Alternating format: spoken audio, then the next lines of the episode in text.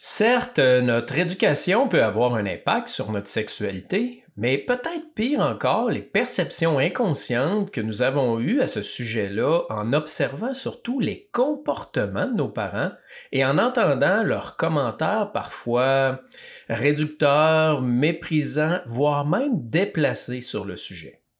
Bienvenue dans Hypnoconscience.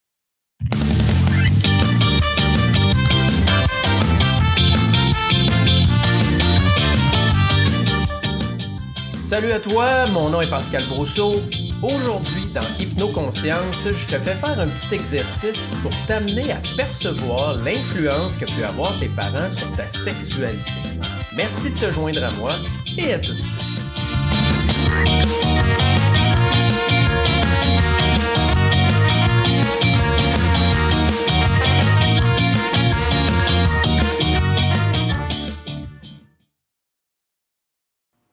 En 2019, j'ai donné un atelier qui s'appelait Cultiver l'amour et l'énergie sexuelle, où j'ai fait faire un exercice d'observation consciente aux participants. Euh, c'est-à-dire que je les amenais dans un état de méditation pour qu'ils puissent observer et ressentir les réactions et ce qui émergeait à partir de questions que je leur posais, des petites questions simples. Et ensuite, je laissais un certain temps, quand même un long moment, peut-être 5-10 minutes, pour que ces choses-là puissent émerger à l'intérieur d'eux. Et par la suite, je leur demandais de valider la réponse, c'est-à-dire de prendre ce qui avait émergé et d'aller valider de façon honnête, donc ressentir dans leur corps et au niveau des émotions, c'est eux aussi, ils portaient ça. Comme par exemple, ce que je pouvais demander, qu'est-ce que pense ta mère de la sexualité? Et là, tu laisses émerger. Et là, il y a toutes sortes de phrases qui montent, toutes sortes de souvenirs. Et ensuite, tu valides. Est-ce que toi, tu le portes, ça, émotionnellement? Ou non. Et les gens étaient vraiment surpris de constater que émotionnellement et inconsciemment, ils portaient la même croyance que le parent, alors que consciemment, ce n'était pas du tout euh, le, fond de leur pensée ou ce qu'ils désiraient croire vraiment. Donc, il y avait une différence entre ce qu'ils pensaient consciemment et ce qui était là inconsciemment dans leur émotion et dans leur perception. Et comme on sait, c'est l'inconscient qui gère notre vie. Donc finalement, vous avez beau penser des choses, c'est ce qui est là profondément à l'intérieur de vous qui va gérer votre vie. Ce sont des émotions, des croyances inconscientes euh, qui vous influencent de toutes sortes de façons. Euh, de vos jugements sur les autres et sur certains sujets, jusqu'à vos réactions physiques en passant par vos réactions émotionnelles. Exemple que je donne souvent, une cliente qui m'a consulté, qui avait euh, une espèce de problème d'anorgasmie, c'est-à-dire qu'elle était capable toute seule, mais avec un homme, ça fonctionnait pas. Euh, et pourtant, les hommes qu'elle voyait avaient quand même une certaine performance et tout ça. Bref, ce qu'on a découvert, c'est que c'était une forme de fidélité à la mère. C'est-à-dire que inconsciemment, elle se sentait coupable de vivre quelque chose que, un, sa mère, elle, n'avait pas vécu et ne vivait pas parce qu'elle avait toujours eu euh, des relations, euh, disons, avec les hommes euh, plutôt négatives, et parce que pour la mère, une femme qui avait du plaisir sexuel, c'était une salope. Donc, automatiquement, elle voulait plaire. Et c'est carrément les mots qui ont sorti de elle. Elle dit, je peux pas faire ça, sinon je vais trahir ma mère. Et là, je dis, ah oui, OK, qu'est-ce que ça va faire? Ben, elle va me rejeter. C'est comme si c'était les paroles d'une petite fille de 6 ans, alors que cette femme-là était beaucoup plus âgée. Dans le même ordre d'idée par rapport à, l'orgasme, j'ai déjà vu une femme qui était convaincue depuis toujours d'être capable d'avoir des orgasmes uniquement lorsqu'elle était euh, en position sur le dessus, lorsqu'elle se chevauchait, si on veut, et elle s'expliquait ça depuis toujours comme étant mécanique. Euh, parce que de cette façon-là, elle pouvait positionner son bassin de façon à ce que ça frotte exactement au bon endroit. Et suite à un travail qu'elle a fait avec son conjoint, euh, de confiance, en tout ça, régler toutes sortes de choses, ça s'est avéré totalement faux. Elle s'est mise à être capable d'avoir des orgasmes dans plusieurs positions et elle s'est rendue compte qu'en fait, c'était du contrôle. Que dans ses croyances profondes, dues à l'éducation avec ses parents et ce que son père y avait toujours dit, dans sa tête, fondamentalement, émotionnellement, ben, la croyance était que les hommes sont des abuseurs, ils prennent, euh, ils, vont aller chercher chez la personne comme s'ils venaient euh, juste penser à eux autres, abuser de leur plaisir et qu'il n'y avait rien pour la femme. Donc, dans cette croyance-là, ben, elle se protégeait. C'est-à-dire que lorsqu'elle était dans d'autres positions plus vulnérables, il y a quelque chose en elle qui fermait, qui se protégeait. Et lorsqu'elle était sur le dessus, ben, elle était en maîtrise, elle était en contrôle, donc tout ça relâchait. Lorsque ces croyances-là ont changé, c'est-à-dire que tous les hommes ne sont pas comme ça, mais que son conjoint était quelqu'un de confiance qui donnait beaucoup et qui le faisait dans l'amour, ben, ces croyances-là ont changé, ces réticences-là, cette retenue-là s'est relâchée et ben, elle a été capable d'avoir du plaisir dans beaucoup d'autres positions. Donc, voyez-vous comment la vision qu'avaient vos parents s'est transférée sur les enfants, en fait et viennent teinter notre perception de la sexualité de façon totalement inconsciente. Donc aujourd'hui, j'avais envie de faire le test en podcast et de vous faire faire cet exercice-là. J'ai aucune idée si ça va fonctionner. Vous comprendrez que je pourrais pas poser toutes les questions que je posais. Je vais en choisir seulement quelques-unes et je ne pourrais pas vous laisser 5 à 10 minutes entre chaque question parce que l'émission serait beaucoup trop longue et trop plate. Donc, je vais vous laisser quelques secondes, voire peut-être même une minute. Et je suis convaincu que malgré tout, il y a des choses qui peuvent émerger rapidement.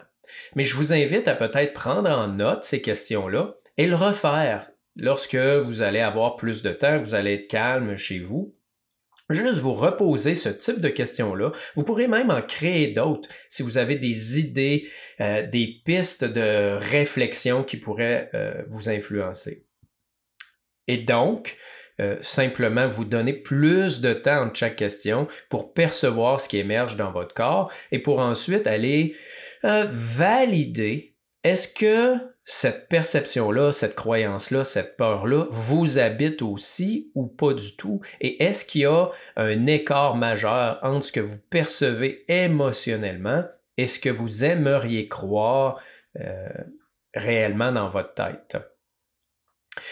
Donc, je vous invite tout simplement à vous détendre si vous êtes en voiture, écoutez, restez, restez tout de même euh, prudent et prudente avec un œil sur la route. Pas besoin de fermer les yeux. Il s'agit juste progressivement de reprendre contact avec le corps. Prenez le temps de prendre trois grandes respirations profondes.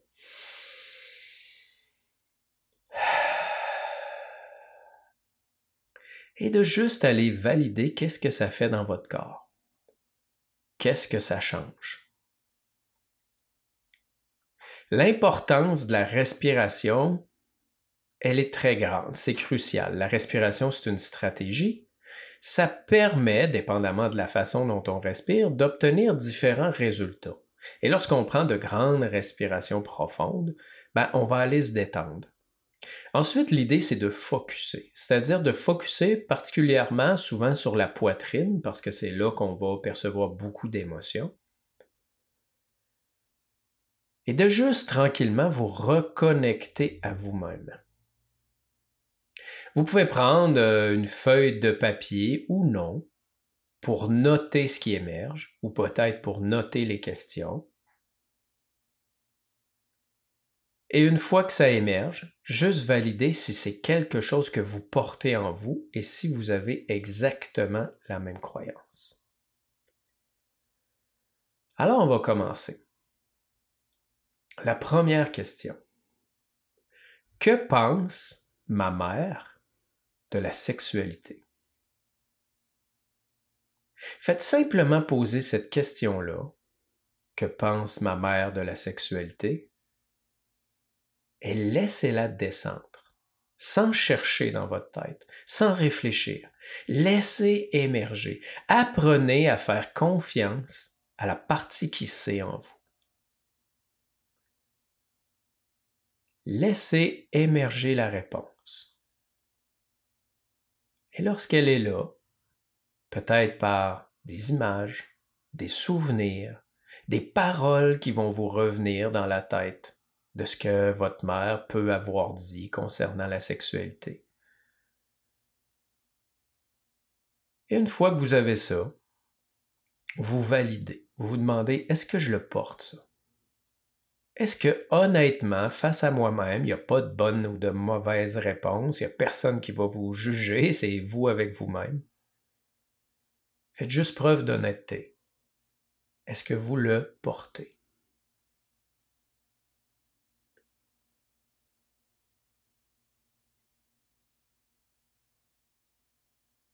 Deuxième question. Que pense ma mère des hommes?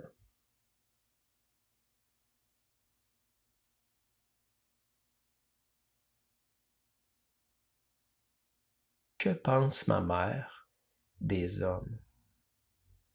Et laissez tout simplement émerger la réponse. Prenez-la en note et validez honnêtement si émotionnellement c'est ce que vous pensez aussi.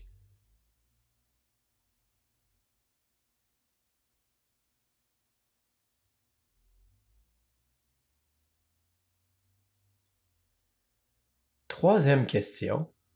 Que pense ma mère des autres femmes?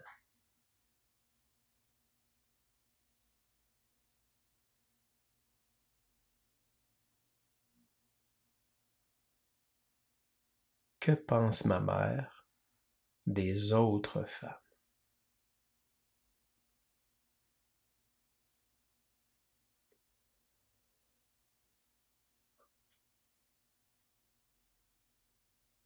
Et finalement, que pense ma mère de l'amour? Que pense ma mère de l'amour? Laissez descendre la question et laissez émerger la réponse.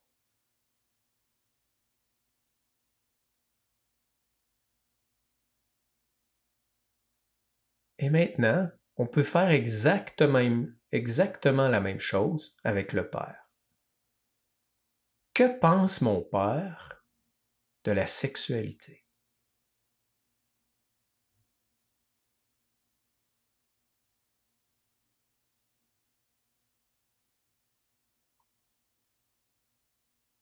Que pense mon Père des femmes?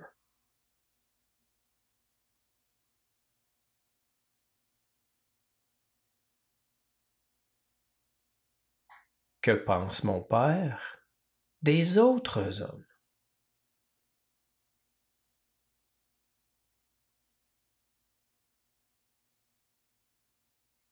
Et que pense mon Père de l'amour?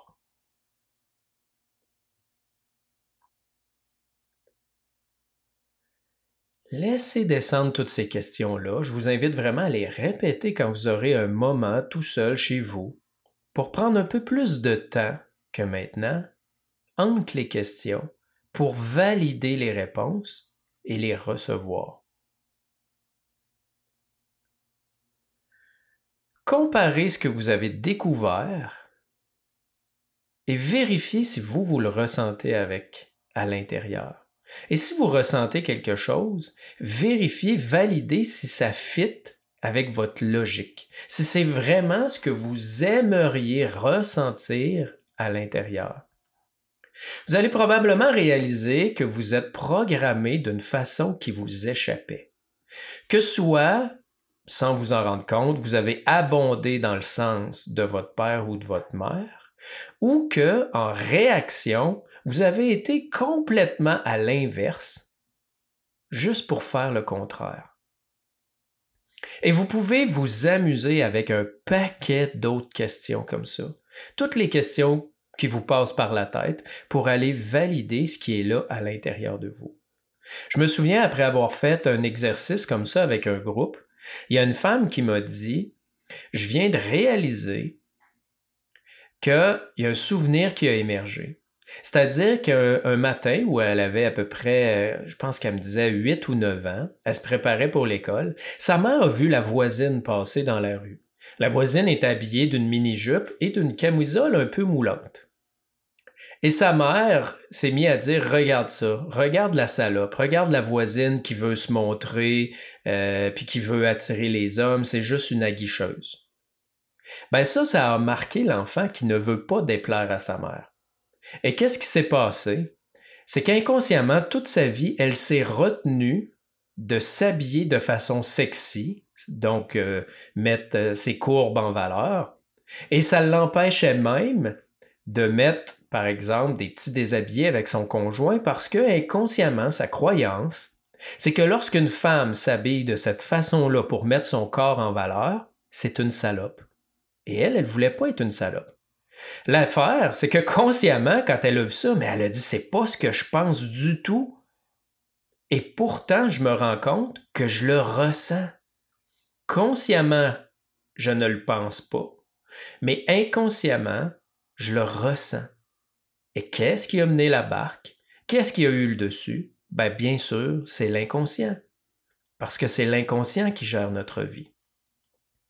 Donc, en prenant conscience de ça, elle a décidé tout simplement de continuer d'observer ça en conscience et progressivement défaire cette vision-là, cette croyance-là, et ça s'est fait assez rapidement, pour accepter ce qu'elle était, la femme qu'elle était, et mettre sa féminité en valeur sans s'autocritiquer elle-même, sans se juger. Elle a remis la croyance à sa mère.